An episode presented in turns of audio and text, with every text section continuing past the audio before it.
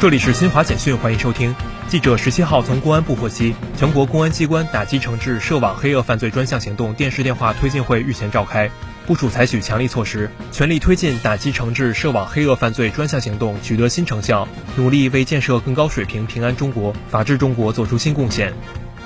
记者十七号从中国铁建股份有限公司了解到。中国铁建铁四院将牵头成立由七国专家加入的国际标准工作组，主持制定铁路电气化技术领域国际标准。这也是我国首次主持制定该领域国际标准。